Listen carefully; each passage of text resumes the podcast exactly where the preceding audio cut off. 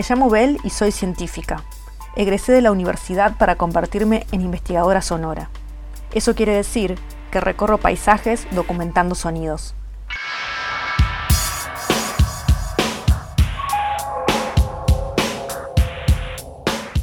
Al ordenar mi casa durante la cuarentena encontré un viejo grabador que pertenecía a mi abuelo.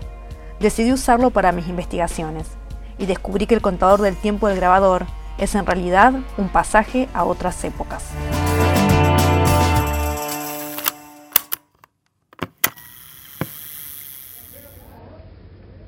Nota de voz 1. Hoy estoy en Altagracia, en la casa de Judith Antonello.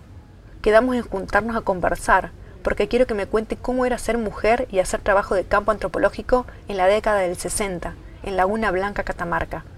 Me interesa mucho conocer cómo era entonces el trabajo de campo. Ella, junto a Iván Baigorria y María Eloisabeth, viajaron en diciembre de 1966. La investigación la dirigía José Cruz.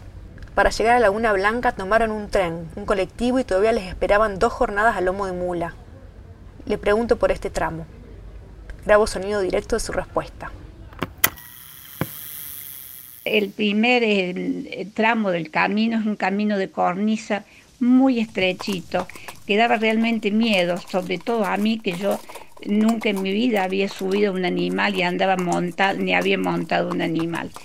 Eh, pasamos ese camino de cornisa, fue bajando un poco el nivel del, del paisaje y llegamos a los médanos.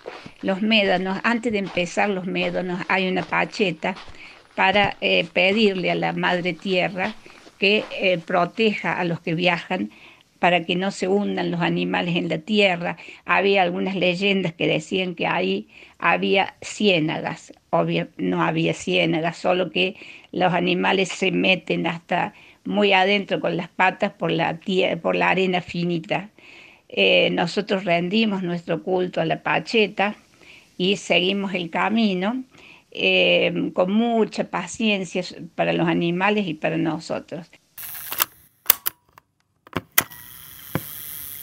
Nota de voz 2.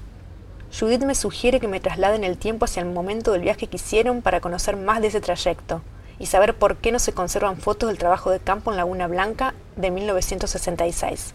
Me intriga, así que decido ir hasta ese año.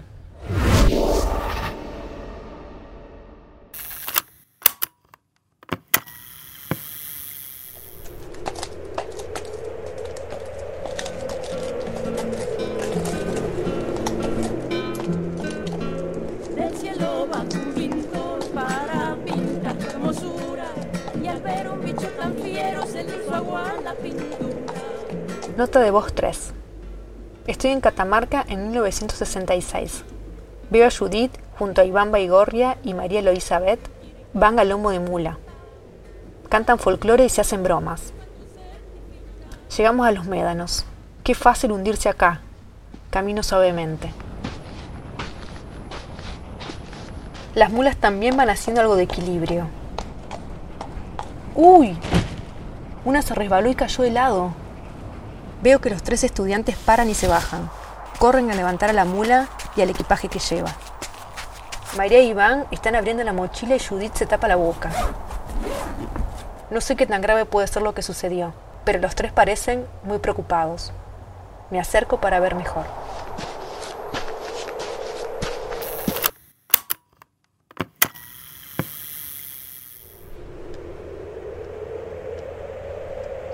Nota de voz 4. Ahora más cerca, veo que Iván empieza a sacar pedazos de vidrio con un líquido viscoso. María se agarra la cabeza. Judith mete la mano en la mochila y saca lentamente una máquina de fotos que está toda embadurnada del mismo líquido. Es como una mermelada. Ahora entiendo. Un frasco de lo que parece ser zapallos en almíbar que llevaban se rompió en la caída que tuvo la mula y ensució la máquina de fotos del instituto. Y parece que está inservible. ¡Qué tristeza! Los chicos mueven la cabeza en señal de negación. Hay lágrimas y silencio.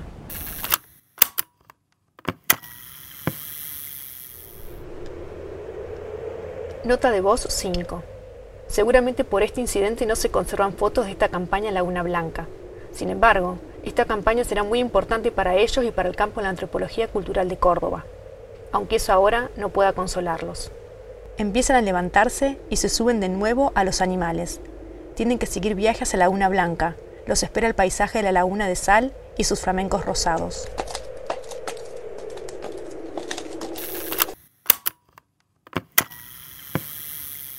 Nota de voz 6. Grabo nota técnica. En la década del 60 convivían distintos modos de definir qué era la antropología. Se estaba pasando de una antropología cultural descriptiva de los grupos culturales mediante un inventario detallado y sistemático a una antropología social, crítica, desarrollista, militante y comprometida con sus grupos de estudio. Estas salidas de trabajo de campo eran fundamentales en la formación de los nuevos antropólogos, que se recibían con sus títulos de grado en historia, pero fueron los futuros docentes de la Cátedra de Antropología Cultural en la Escuela de Historia de Córdoba. Estas investigaciones se hacían desde el Instituto de Antropología de la Facultad de Filosofía y Humanidades de la UNC. Nota de voz 7. Volví a 2020. Quiero que Judith me cuente cómo le marcó esta experiencia de investigación en Laguna Blanca. Grabo su respuesta.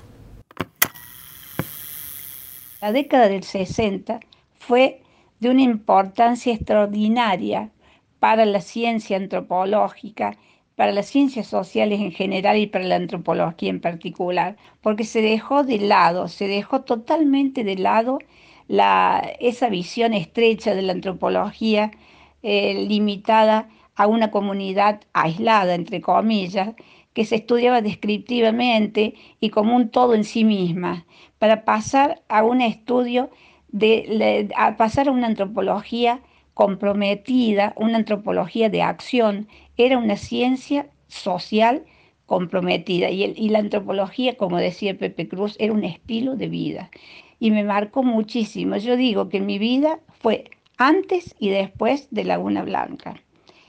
¿Por qué digo esto? Porque eh, yo tuve la oportunidad de ver algo totalmente distinto que yo no sabía ni que existía. Cuando llegué a Laguna Blanca y me encontré con ese mundo tan absolutamente diferente al mundo en el cual yo vivía, eh, mi vida cambió absolutamente. Recuerdo, me acuerdo, esto es una anécdota personal, yo llegué de vuelta del trabajo de campo con mis 21 años, yo estaba de novia y ya para casarme teníamos casa y todo hecha. Y ahí nomás, apenas llegué, puse fin al noviazgo de cinco años que tenía hasta ese momento y nunca me arrepentí de eso, porque mi vida cambió, yo era otra, que nada fue igual a la vuelta de Laguna Blanca, nada. Nota de voz 8. Nota para mí. Quiero ir al Museo de Antropología de la UNC a conocer más acerca de las tareas de los antropólogos sociales, bioantropólogos, arqueólogos y bioarqueólogos, y de todas las formas de construcción de conocimiento desde la antropología. Allí podré conocer sobre la diversidad, como eje central que atraviesa esta disciplina.